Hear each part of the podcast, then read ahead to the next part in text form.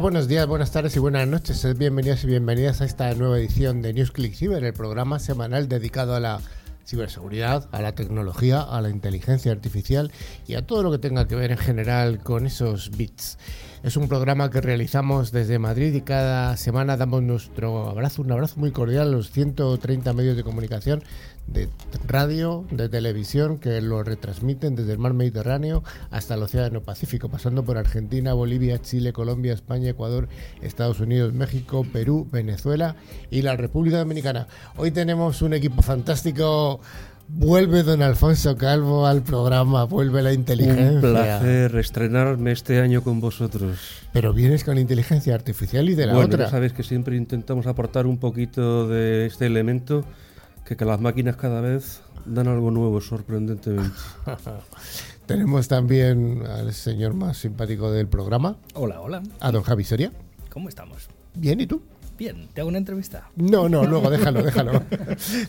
Tenemos al cerebro del programa, a don Carlos Valerdi. Bueno, o papá Pitufo también, ¿eh? ¿Papá Para- Pitufo? Sí, así No me digas. hoy, Sí, no sé por qué, pero Ah. no, no está mal. Me, me gustaban los pitufos. Y tenemos a doña Ana que se estrena en este nuevo año, en el Pues eso, 2024. feliz, feliz año a todos, que que no se puede decir, ¿no? Pero ¿hasta cuándo, Ana? Por Pues Dios. hasta febrero por lo menos, enero. Perdonad. Eso está hecho. Y también damos la bienvenida a nuestro invitado del programa, a Luis Miguel Garrido. Hola, Luismi. Cañete.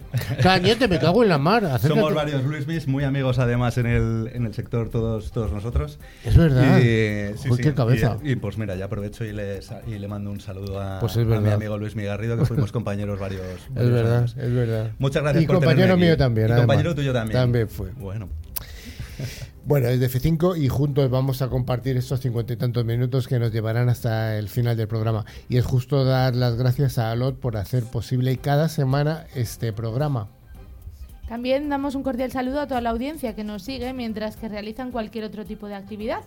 Pues, por ejemplo, andar en bicicleta, correr en la cinta, esto del propósito de Año Nuevo, ¿no? Los deportes. Pero correr una maratón también, ¿o eso? También, porque ahora con los cascos, pues tú te puedes llevar aquí a Cliciber allá donde vayas. Ay, ay, ay.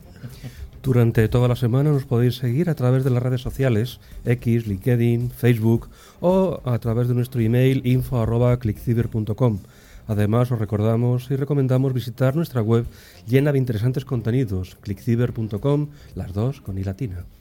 También informamos de que se puede acceder a todos los programas anteriores a través de nuestros podcasts disponibles en Spotify, iBox, Apple Podcast, TuneIn, YouTube, Twitch, Amazon Music, etc, etc.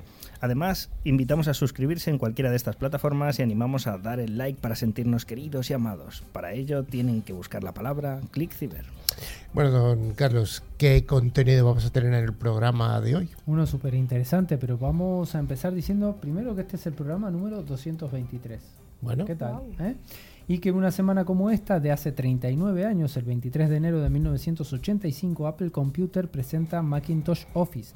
Este fue el tercer intento fallido de Apple para entrar en el entorno empresarial como un serio competidor de otro de nuestros grandes amigos, IBM. Bueno, bueno, a ver cómo le salió, ¿no? Ajá. Hoy estamos hablando de la historia. Bien, seguiremos con nuestro índice del programa que cada semana nos trae Cato Network, que es una solución que proporciona la plataforma SASE más robusta del mercado. La tecnología de Cato Networks converge todas las funcionalidades de red y ciberseguridad en una única consola, permitiendo simplificar la infraestructura de red, mejorando la seguridad, el rendimiento y la productividad. Así recorreremos nuestro menú de la tarde, pasando por las noticias más interesantes de esta semana, la ciberpíldora donde hablaremos de baterías del futuro, Anda. ¿eh? que está en auge el tema. Las tecnoefemérides, un monográfico donde hablaremos de la inteligencia artificial en la ciencia con nuestro compañero Alfonso y nuestro invitado de la tarde, Luis Miguel Garrido de No. F5. Ah, Ah, estaban atentos, ¿eh? Vamos con ello. Vayamos con el primer bloque, el bloque de noticias, pero una vez más recordamos a nuestra audiencia que una de las noticias era una noticia falsa. Así que hay que estar un poquito atentos.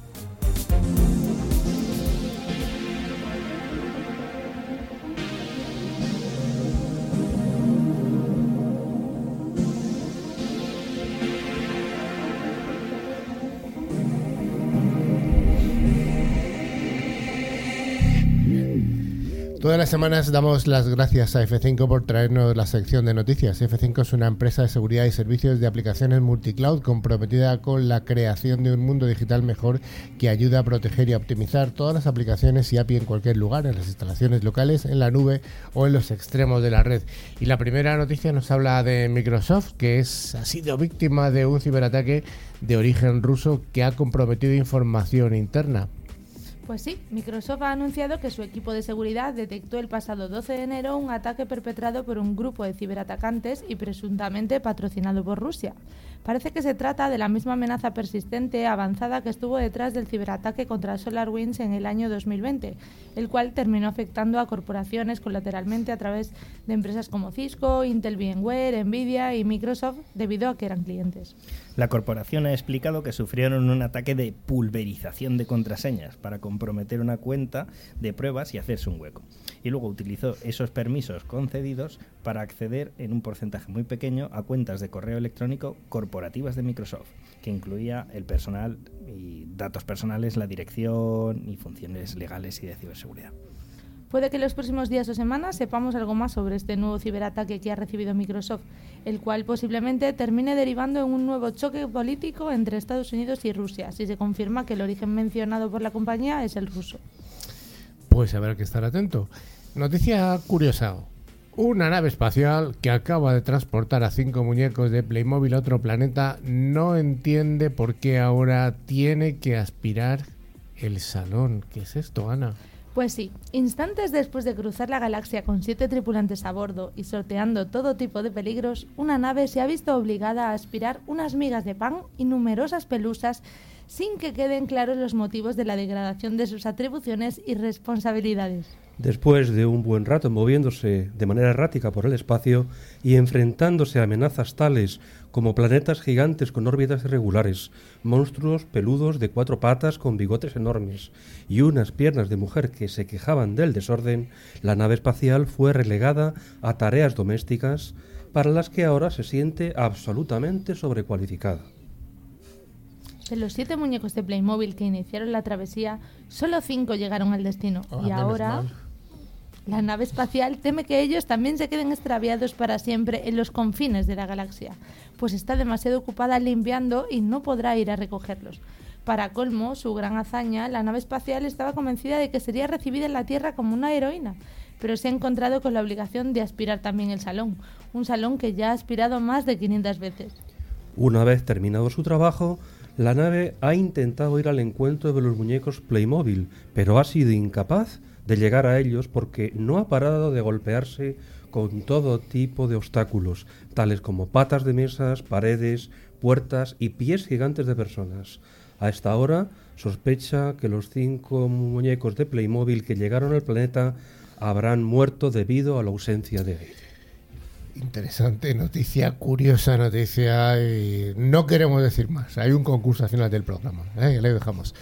Eh, ha fallecido Dave Mills, que es el creador del reloj de Internet, y ha fallecido después de una larga vida a los 85 años. Pues sí, como bien dices, Internet ya tiene unas cuantas décadas, así que sus pioneros pues ya se van haciendo mayores. Esta semana ha fallecido Dave Mills, el creador del protocolo NTP, el reloj de Internet, a los 85 años de edad. A finales de los años 70, Internet dejó de estar en manos de los militares y las instituciones científicas y comenzó a llegar a las universidades y a las empresas. A medida que la red se iba haciendo más grande y se extendía por América, Europa y Asia, había que resolver nuevos problemas, por ejemplo, la sincronización horaria. Era necesario implementar un sistema temporal universal para así sincronizar ordenadores en tareas críticas como experimentos científicos, internacionales, operaciones bancarias o sistemas de seguridad. En 1977, Dave Mills, ingeniero informático que trabajaba en Comsat, comenzó a desarrollar un sistema de sincronización universal para ARPANET, la red que años más tarde se convertiría en Internet. Su principal motivación fue nadie lo está haciendo. Dave Mills eh, completó el protocolo NTP en 1985 y se adoptó como estándar universal de Internet para sincronizar ordenadores. Hoy en día este es uno de los protocolos más antiguos que usan miles de millones de dispositivos conectados a la red. Sin él, Internet sería un completo caos. Pues descanse en paz el gran ingeniero Mills, que ha hecho, entre otras cosas, eh, sincronizar la red y cosas tan curiosas como que cuando, que cuando conectamos un dispositivo que está conectado a la red, nos aparece la hora. O sea, por ejemplo, eh, algo tan chorra como en el microondas que tengo en mi casa, está conectado a la red, me dice la hora. Claro. O Y cuando cambias de país, ¿no? Vuelas, cambias de país y automáticamente tu dispositivo se actualiza también con la hora. Gracias, Mills. Y déjase en paz. De- se ha detectado una campaña de correos electrónicos fraudulentos que buscan extorsionar a sus destinatarios con el objetivo de que las víctimas realicen un pago para que no se difundan supuestas grabaciones íntimas. Pues sí, los ciberdelincuentes buscan extorsionar a sus destinatarios, crear preocupación y alarmar a la víctima para que de esta manera efectúe el pago debido al miedo de que se lleven a cabo posibles acciones contra su persona. Este tipo de engaño se conoce como sextorsión, cada vez más habitual en nuestro país. Utilizan técnicas de ingeniería social para intentar engañar a sus víctimas. El correo fraudulento se envía desde una cuenta de correo generada de manera posiblemente aleatoria con el asunto de notificación de estado de entrega fallo. Los estafadores explican de manera generalizada que ha estado supuestamente observando a la persona que recibe el correo sin dar el nombre ni otros datos personales de la víctima. Explica que hace meses han conseguido acceder al dispositivo de la víctima y de esta manera acceder a su historial de navegación y su webcam, pudiendo grabar vídeos de la víctima en situaciones comprometidas visualizando contenido para adultos. Además, amenaza con publicarlos si no recibe un pago en criptomonedas Bitcoin en un monedero, para el cual proporciona acceso en el mensaje. Al comprobar la cartera ofrecida en el correo para realizar el pago, se puede ver que se trata de una cuenta reportada previamente por casos de fraude del tipo sextorsión. Además, se nos informa que para estos chantajes se suelen utilizar diferentes correos electrónicos manteniendo el método de pago. Pero esta noticia es sobre todo terrorífica en, en ambientes escolares, ¿no? Porque yo creo que está habiendo un montón de problemas con gente joven que incluso se la hacen Sí. entre ellos. Claro, es que yo creo que además no distinguen. Esto lo lanzan de forma masiva y sea cual sea la víctima, pues cae. No, y aparte tienen una elaboración los correos, yo he tenido oportunidad de ver alguno, tienen un detalle del ciberdelincuente mencionando paso por paso cómo ha ido infiltrándose en tu ordenador, cómo ha cap- capturado la cámara y todo, que realmente es alucinante. ¿eh? Para el que no está entrenado en este tipo de cosas, caer en la trampa puede ser muy fácil. Vamos con una noticia este gigante informático de Google con una brecha importante de ciberseguridad. Sí, la verdad es que Google no deja de sorprendernos, ¿no? La última brecha de seguridad encontrada en relación a la compañía tiene que ver con un peligroso malware en Chrome que amenaza las cuentas de los usuarios. Se trata de un problema que fue detectado ya en el mes de octubre y que sigue siendo investigado con el fin de tratar de ponerle remedio. Una cuenta de Google tiene numerosos servicios asociados que corren eh, en normalmente un poco de peligro si alguien tiene el poder de acceder a la cuenta. Véase el servicio de correo de Gmail, los archivos de Google Drive, todos los álbumes de Google Fotos e incluso las tarjetas y cuentas bancarias asociadas a Google Pay. Pues los delincuentes han integrado el malware en Google Chrome a través de cookies de terceros, por lo que pueden estar presentes en cualquier dispositivo. Mediante los ficheros de las cookies, los ciberdelincuentes pueden conseguir acceso permanente a la cuenta de Google de los usuarios sin necesidad de que hayan escrito la contraseña. Esto se debe a que en general Google mantiene iniciada la sesión durante toda la navegación, por lo que también pueden eludir la verificación en varios pasos. Ana, ¿se puede proteger uno fácilmente de esto en Google o no? Bueno, pues la verdad es que es una solución bastante estándar, ¿no? Porque realmente Google no, no ha implementado ninguna solución formal para esta vulnerabilidad, así que lo de siempre, si tienes algún tipo de sospecha, pues cierra sesión y cambia la contraseña. Así se solventan todos los problemas, ¿no?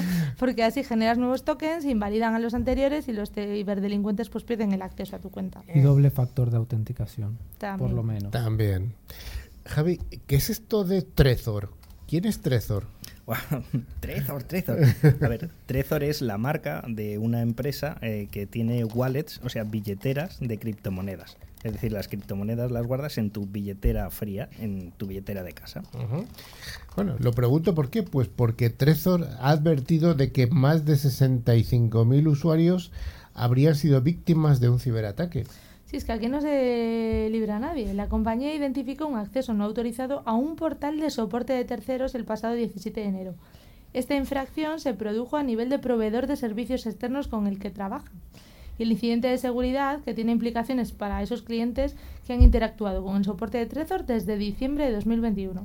Si bien esto representa una pequeña parte de su base de datos de usuarios, continúan hasta 66.000 contactos estuvieron presentes en el sistema durante este tiempo, con lo que podrían verse afectados por ataques de phishing y otras ciberestafas, ya que el incidente sugiere un posible acceso a los datos de contacto de los usuarios, limitado al correo electrónico y al nombre. Actuando por extrema precaución y compromiso con la transparencia, pues Trezor ha enviado un correo electrónico a esos 66.000 contactos afectados, alertándoles sobre el alcance del incidente. Ujú. Y vamos ahora con el mayor robo de contraseñas que se ha documentado. Me parece increíble. Sí, la verdad es que es una locura, porque hablamos de números increíbles. 71 millones de contraseñas. Es que es, es- no sé, ¿cuántos habitantes tiene España? 40 millones. Pues 71 millones es que dos veces las contraseñas de todos los españoles a la venta, que es el negocio del millón. ¿no? No está mal. ¿no? ¿No? Pues sí, este caso lleva unos cuatro meses circulando, pero la verdad es que no se le había prestado mucha atención porque pues al final se pensaba que era una recopilación de otras filtraciones, ¿no? que las habían agrupado, puesto un lacito, pero eh, lo que se han dado cuenta es que re- incluye 25 millones de nuevas cuentas que no habían sido previamente vulneradas. 25 millones, nuevas, señores. 25 Nuevas. nuevas. ¿eh? Sí, sí. El archivo que incluye 71 millones de contraseñas robadas, eh, hay sitios sociales como Facebook, eh, Gaming, Roblox o la plataforma de criptomonedas Coinbase, eBay o incluso Yahoo. El motivo que podría justificar que no se haya levantado una alarma a nivel mundial es que generalmente este tipo de publicaciones realmente solo suelen ser recopilaciones de otras filtraciones de contraseñas. Sin embargo, analizando más a fondo eh, lo que incluía este contenido, se observó que casi 25 millones de contraseñas eran nuevas, no se habían visto antes ni se habían filtrado, indicando que esta no es solo la colección habitual de listas reutilizadas envueltas con un bonito lacito, como decías, y presentadas para la próxima gran novedad. Son registros innovadores y, pues eso, hay que tener cuidado. Otro de los aspectos curiosos de esta increíble violación de seguridad que ha expuesto millones de contraseñas es que demuestra que la mayoría de las mismas son muy débiles y fácilmente hubieran caído en un simple ataque de diccionario de contraseñas. Seguimos usando lo típico, 1, 2, 3, 4 como password. Y admin, ¿no? Admin Sí. 1, 2, 3, 4. Sí, como el de Orange, ¿no? Sí.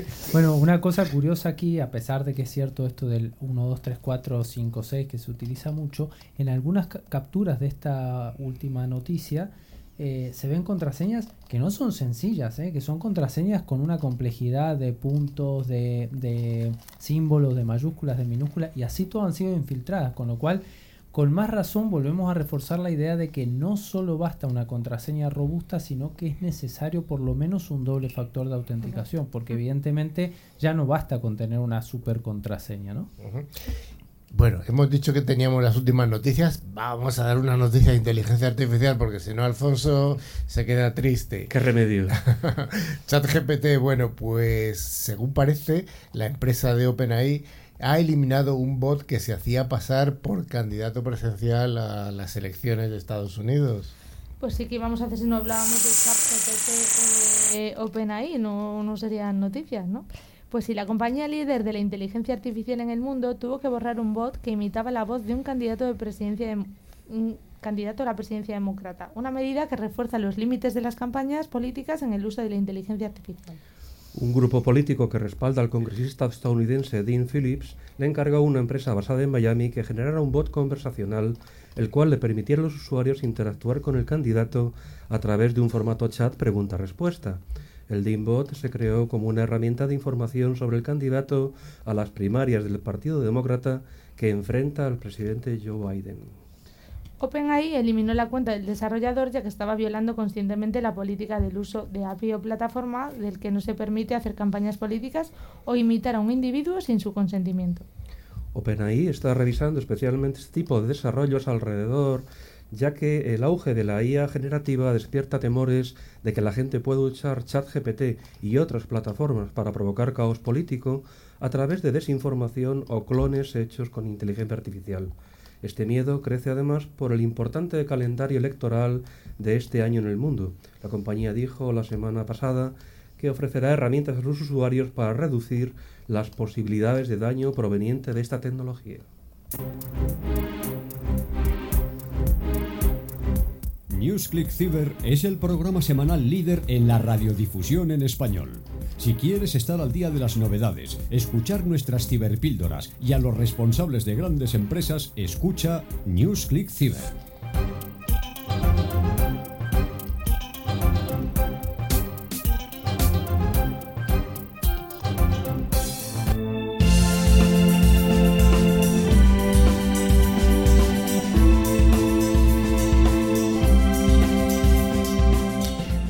Empresas de alta tecnología, como es el caso de Alot, cada semana en ClickCiber os ofrecemos nuestra ciberpíldora para aclarar distintos conceptos tecnológicos. Recordamos que Alot es la solución tecnológica que asegura el rendimiento de las aplicaciones más importantes. Hoy vamos a hablar, como decía al principio en el programa don Javi Soria, de las baterías nuevas, del futuro de las baterías, las baterías de nueva generación. Baterías infinitas. Hace años, pues bueno, pues se hablaba de muchos tipos de batería y ahora parece ser que las baterías de diamantes radioactivas podrían ser la siguiente revolución de la energía. Eso es. Bueno, hace aproximadamente tres años eh, se empezaron a crear unas nuevas baterías del tamaño de una uña que lo que hacen es eh, atrapar las partículas de los diamantes, diamantes radiactivos, para que producir baterías que duren miles de años. Esto no es una noticia fake, ¿no? No, no, esto es real. ¿Y, cómo hecho, funcionan? Esto está desfasado ya, pero lo vamos a contar. ¿Cómo Bueno, funcionan? eh, la- a diferencia de las baterías que usamos en los aparatos electrónicos de ahora, eh, utilizamos eh, baterías que se genera la electricidad a partir de reacciones químicas. Ajá. Entonces aquí lo que tenemos es un diamante real o creado artificialmente radiactivo que se pueden usar a partir de residuos nucleares o creados en ese momento y se atrapa esa radioactividad en forma de energía eléctrica. Bueno, ¿quién es el inventor de, este, de esta batería de diamantes? Bueno, aquí hay dos personas, una se llama Scott y otra Neil Fox, que es un químico de Bristol. Crearon una empresa que se llama Arken Light y la idea es que este año empiecen a comercializar su batería nuclear de diamantes. Pues el- lo que os he dicho, el prototipo es del tamaño de una uña, un centímetro dos centímetros, y funciona bastante bien. ¿Cuál sería la diferencia con las baterías químicas o, o las galvánicas que se han utilizado hasta ahora? Normalmente se utiliza el litio, eh, los iones de litio, pues en los smartphones, en el mando de la tele, en todo este tipo de cosas, ¿no? Entonces eh, utilizan eh, esa reacción química que al final pues eh, proporciona mucha electricidad, pero durante muy poco tiempo. Entonces estas pilas nuevas proporcionan poca electricidad durante mucho tiempo. O sea, valdrán mucho para dispositivos que tengan un consumo muy bajo de energía. Pues por ejemplo, un dron, un smartphone, eh, dispositivos IoT, cosas que no necesiten demasiada energía, pero que sí durante mucho tiempo. Por ejemplo, una cámara IP que está situada en una, en una arriba de una farola para vigilar tráfico. Exactamente, ya no tendrías nunca más que volverla a cargar ni conectar a, a la red eléctrica. ¿Por qué los diamantes están eh, al rescate de las baterías nucleares? Bueno, a ver, eso es la idea es el rendimiento, ¿no? Actualmente el rendimiento que se consigue con estas baterías es del 7%, aunque en teoría debería llegar al 37. Entonces, lo que están utilizando son isótopos radiactivos de carbono 14, es decir, generando diamantes falsos y con esos diamantes falsos vas subiendo del 7% al 37. Entonces ahí es donde necesitan un poco más de desarrollo. Entonces te puede salir un poco cara una batería de diamantes. Eso estaba pensando yo, ¿eh? Si no me al- saldría mejor hacerme un anillito o... Vamos ahí, eso es una buena pregunta.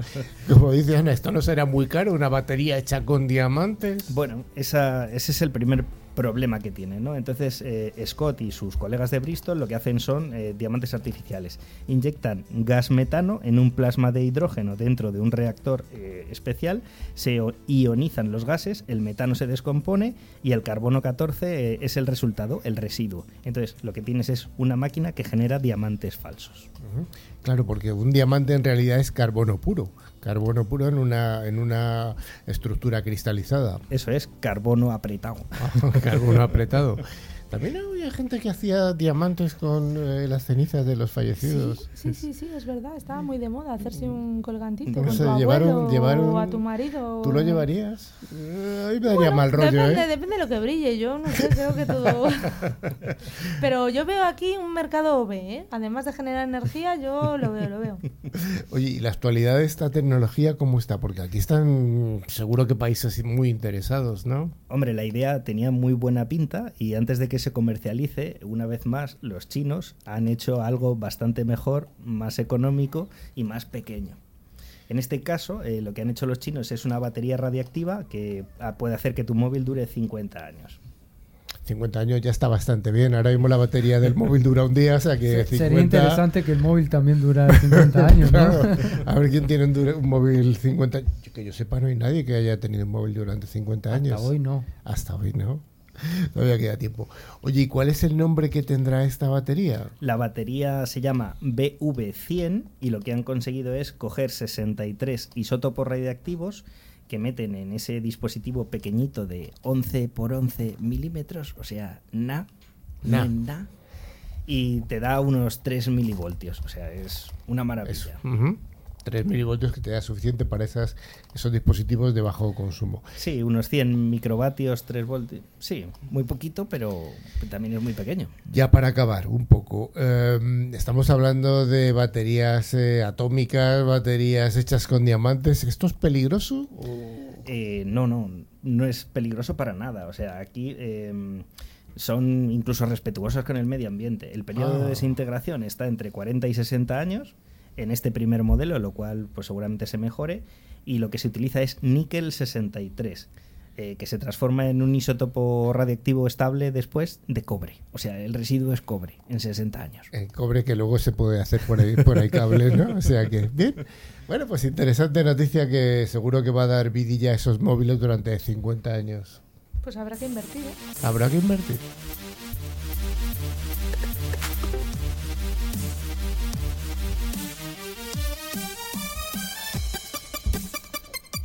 Pues como todos los ámbitos en la tecnología, cada semana pasan cosas interesantes.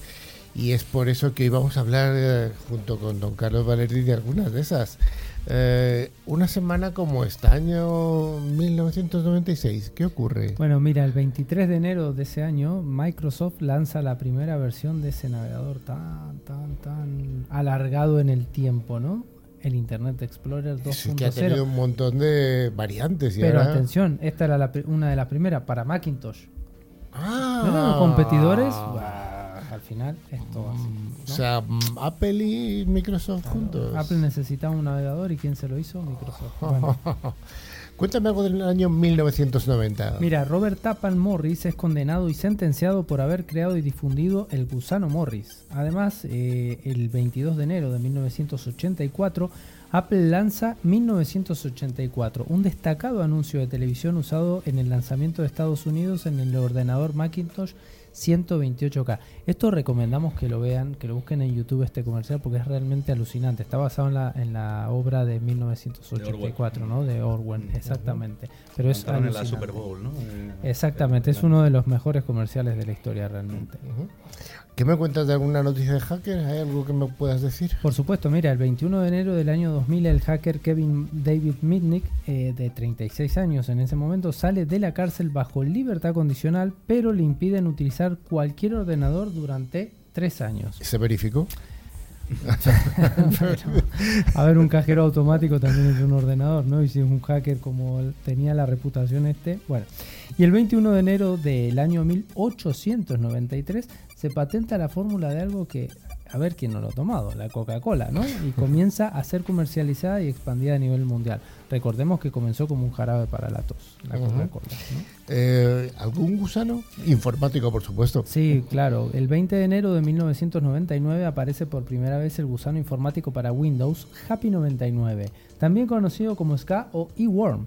El 20 de enero, pero ya de 1936, nace en Nueva Jersey, Estados Unidos, Edward Albert Feigenbaum, analista de sistemas y mejor conocido, y esto lo debe conocer el amigo Alfonso, por ser el pionero más importante en el desarrollo de los sistemas expertos que hoy se utilizan en la inteligencia artificial. Ah, tremendo, ¿eh, Alfonso? Ya, ya lleva tiempo el, eh, eh, el asuntillo El dando hombre, vueltas. sí, sí, claro. Ajá. Mira, el 19 de enero del 2012 el FBI, en compañía del Departamento de Estado de los Estados Unidos, cierra el sitio megaupload.com. ¿Quién no conoció Mega ¿Quién no descargó cosas de ahí? A ver, bueno. Y esta es una efeméride, pero ya un poco futurista, porque nos recuerda que un 19 de enero, pero del año 2038, se supone que será la fecha cuando ocurra el problema del año 2038, el Y, do- el, el Y38K. ¿Y esto pero qué es? que recordemos lo que fue el Y2K. ¿no? Ah, que era el famoso Efecto problema, 2000. El, el efecto 2000 de que supuestamente los ordenadores al llegar al 2000 solo eh, tomaban los últimos dos dígitos del año y se, entendía que iban a volver al año cero donde no existían. Se acababa el Era un mundo poco tal y como lo conocemos. tonto, Sí. ¿no? Y se iba a acabar el mundo. Pues no pasó nada de esto, muchos hicieron mucho dinero con esto, obviamente, pero no pasó. El primero de enero de ese año todos encendieron el ordenador y funcionaba. Bueno, se supone que esto va a volver a pasar, hay una segunda oportunidad para el problema y para que se sigan llenando dinero en el año 2038. Oye, algo más en reciente. ¿Qué pasó de Yahoo? Yahoo, mira, se registró el dominio yahoo.com el 18 de enero de 1990. ¿Y dónde está Yahoo? Y está, está. eh, ¿Sigue? sí, sigue. Fue un, un buscador muy famoso, sobre todo a finales de los 90 y hasta hace unos pocos años atrás, obviamente reemplazado por Google, pero fue una de esas empresas que no se supo reconvertir, pero que supo explotar otra parte de, de su negocio. Y bueno, ahí lo tenemos todavía. Eh, pues sobre es- todo Yahoo Finance. Es uno de los que más se utilizan y los más reputados, ¿no? Pues hasta aquí estas tecnoefemérides.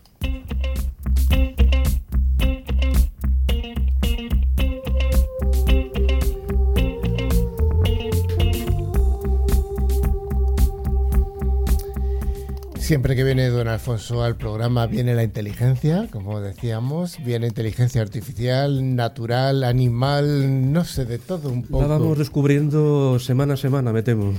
Así que para este monográfico estás tú para contarnos algo muy interesante y vamos a hablar algo de la aceleración de la ciencia en el uso de esta inteligencia artificial. Y además nos vas a presentar algún caso real. Pues sí, vamos a traer aquí dos casos muy recientes, hay más, pero digamos que estos han sido los que más me han llamado la atención para que nuestros escuchantes entiendan por dónde van los tiros. Vayamos con el primero. Pues en primer lugar, eh, eh, la idea es de que la NASA, que tiene un volumen de información de 250 petabytes, lo cual es una descomunalidad. O sea, probablemente hay pocos lugares que tengan una cantidad similar de información.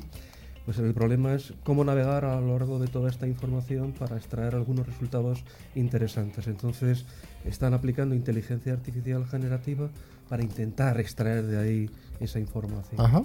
Sigamos con este primer caso, que me parece más interesante. Pues sí, la verdad es que en este caso eh, la empresa Sinequa, que está en Nueva York, eh, comenzó hace más de 20 años con un motor de búsqueda semántica, una búsqueda por palabras, por significado básicamente. Pero ahora lo que han hecho ha sido añadir inteligencia artificial de manera que, aprovechando los modelos lingüísticos que ahora están disponibles, se puede ofrecer una búsqueda contextual, cosa que antes no era posible. Desde entonces se ha integrado todas estas capacidades en el servicio Azure de Microsoft, de manera que actualmente pues ya se puede usar una búsqueda por redes neuronales para poder realizar esto. Eh, aquí lo interesante es que las búsquedas neuronales de Sinequa utilizan una combinación de palabras clave y vectores, vectores orientativos de por dónde debe realizarse la búsqueda. Y en este caso luego el GPT que tiene pues lo que hace es que resume las grandes cantidades de información obtenidas para que los seres humanos la puedan procesar de una manera más fácil. Eh, en este caso también lo que sucede es que las búsquedas se pueden hacer en, en el idioma del investigador, en este caso habitualmente el inglés, con lo cual digamos eh, el refinamiento que se puede hacer en la búsqueda es mucho mayor, puesto que las personas estamos acostumbrados a utilizar el idioma propio antes que otros artificiales como los que tienen los ordenadores. Entonces, ¿qué es lo que ocurre? Pues que actualmente el sistema lo que tiene son 9.000 términos significativos a través de los cuales se pueden orientar las búsquedas. ¿Cuáles serían algunos de los mayores desafíos? Pues en este caso el gran desafío eh, para poner todo esto, eh, básicamente lo que ocurre es que la información de la cual se parte está absolutamente desorganizada. Es decir, no hay orden en estos 250 petabytes. Es una especie como de selva asilvestrada. Entonces, ¿qué es lo que ocurre? Pues que antes de que los ordenadores puedan trabajar sobre esto, ha habido un equipo de personas que ha puesto un cierto orden, un cierto criterio en todo este conjunto de información, de manera que después de un año de trabajo de un grupo de personas muy cualificadas, pues ya efectivamente ha sido posible realizar las búsquedas. Entonces, bueno, eh, esta información de contexto que se ha dotado a los 250 petabytes permite, digamos, eh, poder buscar sobre código fuente, sobre repositorios GitHub, sobre documentación relacionada con algoritmos que describen cómo se obtienen los datos. Entonces, de alguna manera, este contenido se reparte en diferentes páginas web y se puede seleccionar de una forma más precisa la forma en la que la información está, el lugar donde la información está localizada. Entonces, esto, digamos, ha sido un gran avance. ¿Por qué? Porque en 250 petabytes todo está perdido. Puede información tremendamente útil, pero si no eres capaz de encontrar un mecanismo que te direccione, pues es imposible. Es una aguja en un pajar, básicamente. Vamos con el segundo de los casos, Alfonso. Y si te quitan los auriculares, mejor porque se está metiendo por ahí un poco de ruido. Sí. Sí. Vamos con el segundo de los casos que, que ya hemos hablado en alguna ocasión. Bueno, el, segundo caso, pues resulta que hace un mes vimos como la inteligencia artificial de DeepMind era capaz de identificar millones de materiales para descubrir alternativas al grafeno. Material muy prometedor, pero que hasta ahora, digamos, como que no ha conseguido cuajar en la industria. Entonces, bueno, pues eh, esta búsqueda se hizo en un tiempo muy breve y ahorrando millones de dólares eh, y de años de trabajo. Entonces, ¿qué es lo que ocurre? Pues que ahora mismo tenemos un caso similar con la inteligencia artificial de Microsoft, ya que han estado examinando 32 millones de combinaciones de materiales. Que son unas pocas. Y esto pues ha permitido dar pautas para crear baterías de estado sólido, aplicables sobre todo en el caso de, de los coches eléctricos. ¿no? estaría la gran ventaja. Entonces, bueno, de los 32 millones de combinaciones de materiales analizados, se han podido identificar más de medio millón de candidatos. Es decir, ya hemos bajado en un factor, digamos, de 64 la, primera búsqueda. Entonces esos materiales no existen en el mundo en el mundo real. Entonces hay, que... sintetizarlos y crearlos en un laboratorio. Pero claro, si esperamos a sintetizar esto en laboratorio, pues el esfuerzo es descomunal, con lo cual ¿Qué es lo que ocurre? Pues lo que se pide a la inteligencia artificial es que haga una síntesis simulada de los materiales y lo puede sintetizar muy rápidamente y a un costo realmente ridículo. Con lo cual, digamos que de esos medio millón de materiales eh, y con la síntesis que realizó la IA, pues los investigadores volvieron a hacer a su vez una selección. Con lo cual, al final quedaron 800 materiales candidatos que ya digamos que sí se puede... Es un número abordable. De una manera más abordable. Fijaros que pasamos de 32 millones a 800 en un plazo de, un mes, poco más o menos. Es decir, que la velocidad a la que se acelera la investigación utilizando inteligencia artificial es absolutamente, voy a decir, dramática. Es decir, años de trabajo, millones de euros de esfuerzo de investigación han quedado reducidos en un mes a 800 candidatos. Entonces, ¿qué es lo que ocurre? Que se volvieron a hacer simulaciones más precisas, más costosas también, de estos 800 materiales candidatos para identificar las propiedades químicas que tienen esos materiales. Entonces, ¿qué es lo que ocurre? Que tras revisar los materiales, ya estos quedaron una lista de 150 candidatos. Bueno, vamos reduciendo poco a poco. Un grupo más reducido y más significativo.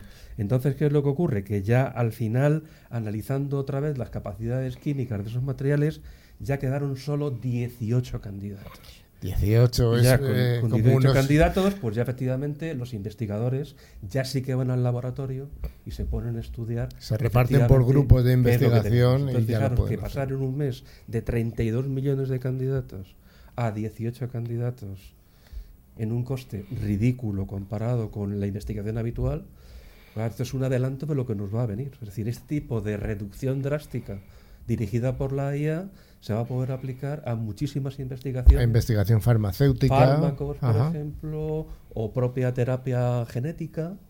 todo aquello que tenga un espacio combinatorio tremendo, que antes costaba un esfuerzo descomunal, pues ahora gracias a la IA va a quedar reducido a una situación mínima.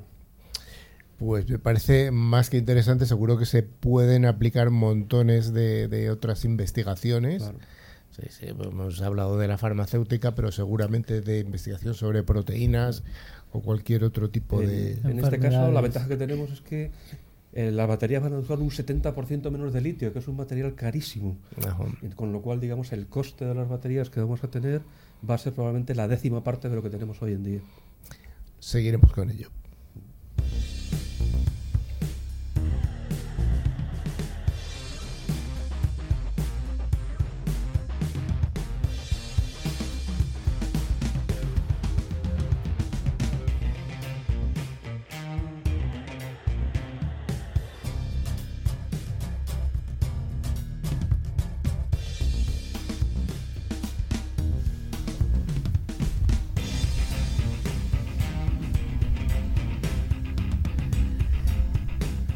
Bueno, pues como decíamos al principio del programa, tenemos el placer de tener a Luis Miguel Cañete, lo voy a decir bien, que no me equivoque. El placer es todo mío. de F5 y es un placer tenerles en el programa. Además, llevábamos ya tiempo eh, intentando cuadrar agendas. Sí, tenía muchas ganas de, de estar aquí. Es verdad que no, no ha sido fácil, pero, pero por fin, aquí estamos. Venga. Lo bueno se consigue al final. F5, F, una F y un 5. ¿Esto qué es? ¿Te refieres al nombre de la compañía? Sí. Mira, esa, esa pregunta me la sé. Eh, antes comentabais que en, el- en la, en la década de los 90 han sucedido un montón de cosas. En el 96 sucedieron dos cosas bastante interesantes. Una fue que el estreno de la película Twister, ¿Mm? ¿vale? Y la otra fue eh, la creación o la fundación de la compañía F5. Y están relacionadas porque en esta película Twister, que va de tornados, eh, F5 es la fuerza máxima de un tornado según la escala Fujita. Anda.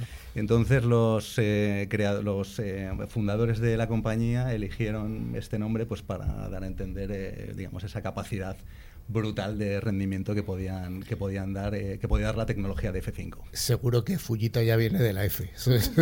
efectivamente, la F venía de Fujita, efectivamente. Es así. Bueno, cuéntanos un poco de qué es F5. eh, Sí, el origen de la compañía en aquellos momentos eh, viene como, bueno, pues como balanceador, que es como la mayoría de la gente sigue conociendo F5, ¿no? Y es que eh, en aquella época los servidores de aplicaciones tenían un problema y era que recibían peticiones y peticiones y peticiones de los usuarios hasta que llegaba un momento en el que no podían más y caían, ¿no? Entonces, para poder eh, absorber eh, cantidades de, mm, digamos, de peticiones de usuarios eh, que excediesen esos picos, pues se metía una granja de servidores y necesitabas un elemento que hiciera de, digamos, de cerebro para repartir la carga entre esos servidores. Y eso era un balanceador de carga. Así es como, como nace F5. Fueron varias compañías en aquel momento eh, las, pioneras, digamos, en, en la tecnología de balanceo de carga. Y unos pocos años más tarde sí que F5 eh, fue absolutamente pionera porque utilizó esa arquitectura, digamos, de full proxy en la que las eh, conexiones de los usuarios terminaban en, en el dispositivo de F5 y, y- y se iniciaban de nuevo contra el servidor. Eh, aprovechaba esa arquitectura de full proxy para en medio meter una serie de funcionalidades eh, añadidas eh, a esas aplicaciones, pues como eh, Web Application Firewall o como SSL Offloading o como eh, autenticación, DNS, etcétera. Esto se, vino a llamar eh, Application Delivery Controller y bueno, pues ahí el todopoderoso Gartner creó un, un- un cuadrante mágico específico para esto, del que fuimos líderes indiscutibles, yo creo que durante toda la vida de ese, de ese cuadrante mágico hasta que desapareció hace unos poquitos años. Bueno, estás hablando de la década del 90, ya estamos casi en Sí, ya está, 2025. sí. ¿Cuál es la evolución de todo esto? Efectivamente, bueno, los ADCs de hecho siguen, siguen totalmente en vigor, pero es verdad que mm, eh, la compañía es una compañía muy basada en, en lo que son las aplicaciones, digamos, somos, decimos que somos una compañía application centric. Las aplicaciones han evolucionado mucho en los últimos años. Eh, particularmente han pasado de ser em, eh, aplicaciones monolíticas a ser aplicaciones ya más basadas, más troceadas en microservicios, eh, digamos, pues conectadas a través de APIs y, en gran medida pues alojadas en, en entornos cloud. Entonces, F5 se ha tenido que adaptar, obviamente, a, a- esa tendencia o a esa transformación de, de las aplicaciones, para lo cual los ADCs siguen existiendo y sigue siendo una parte importantísima de, de nuestro negocio. Al final, no olvidemos que los grandes clientes, sus grandes aplicaciones de misión crítica siguen estando todavía en sus, en sus CPDs y no hay planes de, de migración. pero todas las aplicaciones modernas ya sí que necesitan otro tipo de tecnología. Ahí nosotros hemos, eh, hemos adquirido algunas soluciones como Nginx que se, que se adapta perfectamente a esos entornos de aplicaciones modernas y hemos... Eh, ya más recientemente hemos sacado una oferta SaaS eh, que se llama Distributed Cloud Services, que está más orientada a eh, lidiar con la complejidad de esos entornos cloud más heterogéneos, donde es bastante difícil operar y gestionar la seguridad.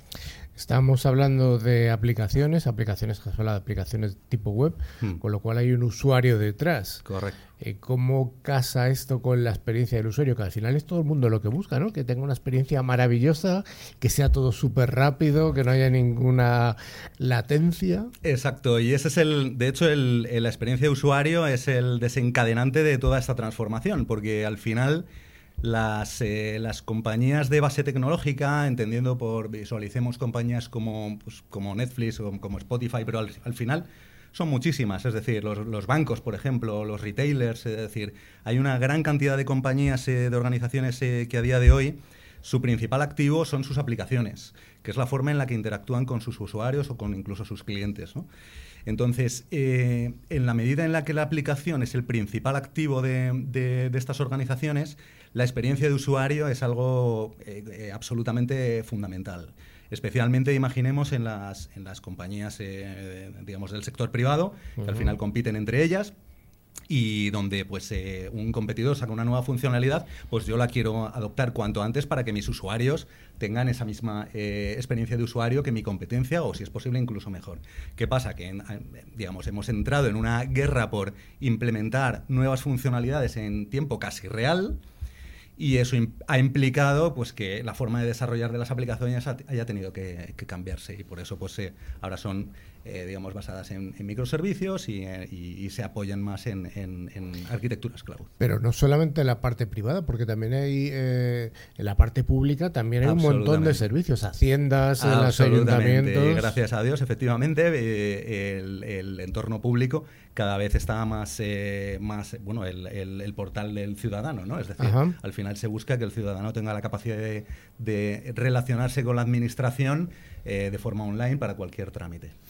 Has hablado de aplicaciones en entornos legacy, aplicaciones en cloud, usuarios y demás, pero acá tenemos un. hasta ahora suena mm. todo muy bonito, pero ¿cuáles son las principales amenazas a las que se enfrenta este tipo de soluciones? Sí, tal como nosotros lo vemos, porque al final nosotros, decía antes, somos una compañía application centric. Eso significa que hay otras em, eh, compañías del entorno de la ciberseguridad que están más orientadas a la red o al dato o al usuario. En nuestro caso estamos, estamos orientados a la, a la aplicación.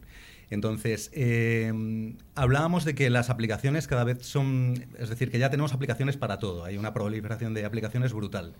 Y sin embargo, y antes salía este tema en las, en las noticias que comentabais, eh, sin embargo, nuestra capacidad de gestionar usuarios y passwords es limitada. Es decir, para todas esas aplicaciones necesitas un usuario y un password, pero no somos capaces de tener un usuario y un password diferente para cada aplicación eh, que utilizamos en nuestro, en nuestro día a día. ¿no? Entonces, ¿qué sucede? Que eso los atacantes lo aprovechan y brechas de seguridad como la que comentabais antes de setenta y tantos millones de... claro, ¿qué, sucede? Que es muy sencillo. Coges una base de datos de usuarios y password y como la gente reutiliza usuarios y passwords, pues vamos a, probar. vamos a probar. Mm. Es un ataque que económicamente es muy, es muy eh, eh, eficiente y es muy efectivo. Entonces, eh, bueno, pues eso es, es algo que nosotros vemos mucho, tráfico sintético, tráfico sintético contra el login de las, de las aplicaciones. Tráfico sintético, mm. bonita palabra, ¿eh? Sí, sí, correcto. Y de hecho, bueno, una de las, de las cosas que para nosotros es, digamos, de las tecnologías o de las soluciones que, que, tenemos en nuestro portfolio, que quizá más, eh, más puntera es, es la, eh, la identificación eh, de un usuario, del usuario que hay detrás, pues que realmente sea un usuario legítimo, incluso eh, sin un doble factor de autenticación, porque ya tenemos la capacidad de hacer un, digamos, un fingerprint de la actividad del usuario, de manera que en realidad sería un segundo factor de autenticación, pero basado en su, en su comportamiento. En el comportamiento, no en la velocidad de, teclear, etcétera. Exacto, exacto. Eh, Vamos a la nube, estamos hablando al principio de un balanceador que de servidores. ¿Cómo cuadra F5 con el, la evolución a la, a la, nube, al cloud? Sí, claro. Bueno, pues a ver, aquí, eh, claro, cuando se empezó a hablar de la nube, eh, yo recuerdo que todos imaginábamos eh, un escenario en el que las compañías en algún momento tomarían la decisión de mover toda su infraestructura en su CPD on-prem la moverían a un entorno cloud. ¿no? Es cuando se empezó a hablar del cloud, eh, digamos, era un poco la imagen que teníamos todos en la cabeza. La realidad, a lo largo de estos últimos años, la realidad se ha demostrado totalmente diferente. Es decir, los, eh, los CPDs on-prem no han desaparecido para nada, siguen existiendo en el 90% de los, de los casos y van a seguir ahí. Eh, pero además la, mm, eh, la, infraestructura cloud de los clientes no está basada en una única, eh, en único hiperescalar o en un único cloud provider, sino que en muchos casos son varios, de manera que es una realidad súper heterogénea. Entonces, lo que estamos viendo es que para los clientes es realmente difícil operar en ese tipo de entornos tan heterogéneos y especialmente generar políticas de seguridad para proteger sus aplicaciones y generar eh, eh, políticas de seguridad que sean homogéneas y consistentes a lo largo de todas, de todas esas, eh, digamos, de todo ese entorno híbrido. Ahí hemos lanzado un, lo que ahora mismo es nuestro, nuestro cornerstone, digamos, de, de, nuestra oferta, que es Distributed Cloud Services. Vendría a ser, por entendernos, una especie de super cloud que se interpondría entre, entre nuestros clientes y sus consumos cloud en los hiperescalares y haría que ellos, digamos, nuestros clientes puedan operar y puedan gestionar la seguridad de sus aplicaciones de una forma agnóstica. Pueden seguir utilizando, obviamente, todos los cloud providers que, necesiten, pero de cara a la publicación y a la eh, seguridad de sus aplicaciones, utilizarían un entorno totalmente homogéneo. ¿Cuáles son las tendencias de mercado para toda esta tecnología? Bueno, pues eh, claro, más allá de, la, de, la de, lo que es la transformación tecnológica, hay, una, hay, hay varias tendencias porque em, al final los clientes necesitan, es decir, los clientes ahora mismo se enfrentan a, decisiones que son complejas porque el, el, el, futuro es bastante incierto. ¿no? Entonces, claro, ¿cómo tomo una decisión tecnológica en mi organización? Si no sé qué va a suceder el año que viene o dentro de dos años. Entonces los modelos de consumo están adaptándose mucho a todo esto, de manera que los clientes están yendo mucho hacia el SaaS, hacia, el, hacia las service, digamos, y están también utilizando mucho las fórmulas de consumo flexible, ¿no? el Enterprise License Agreements o Flexible Consumption Plans, donde eh, el cliente puede estar utilizando en el marco de, del, tiempo de un contrato, pueden estar utilizando unas tecnologías al comienzo del contrato e ir cambiando a medida que van cambiando sus necesidades. Pues muchas gracias por habernos dado esta aproximación a lo que es F5. Ya sabemos, eh, hemos relacionado con los tornados, eh, curioso. Y muchas gracias, Miguel Cañete, por haber estado con nosotros, habernos acompañado.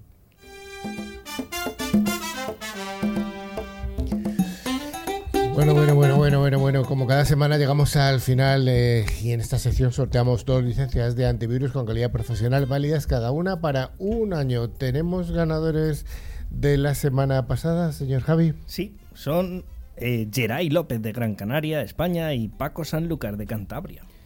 Ambos de España. Animamos a nuestra audiencia en América a participar ya que los premios se envían por email. ¿Y la pregunta de la semana? ¿Qué me cuentas? Pues la pregunta es muy fácil. ¿Cuál es la noticia falsa que hemos dado en el día de hoy para participar? Ay, que era fácil. ¿eh? Complicada, ¿eh? Era complicada, Ana, sí, ¿eh? Sí, no sé, ¿eh? Bueno, entonces nos tenéis que enviar por correo a info.clickciber.com eh, indicando vuestro nombre y la localidad. Pues así que sí, estamos llegando al final del programa, Ana. Pero antes de despedirnos, os recordamos que a través de nuestra web clipciber.com se puede acceder a nuestra revista digital, ver las fotos y otros contenidos de interés. Y también podéis seguirnos a través de nuestras redes sociales en X, LinkedIn o Facebook. Finalmente recordamos que a través de todas las plataformas de podcast pueden escuchar tanto este como otros programas mientras realizan cualquier tipo de actividad. Pues decía correrán al principio. Claro, a ver, esto va de deporte que estamos en enero. Exactamente. que están disponibles en iVoox, Spotify, TuneIn, YouTube, Twitch, Amazon Music y buscando la palabra clave, por supuesto, ClickCiber, las dos con i latina y dándole al like si te ha gustado el contenido. ¿Y si no te ha gustado? También. Bien. Pues muchas gracias a toda la audiencia. Nos vemos y nos escuchamos en siete días. Adiós a todo el mundo. Adiós.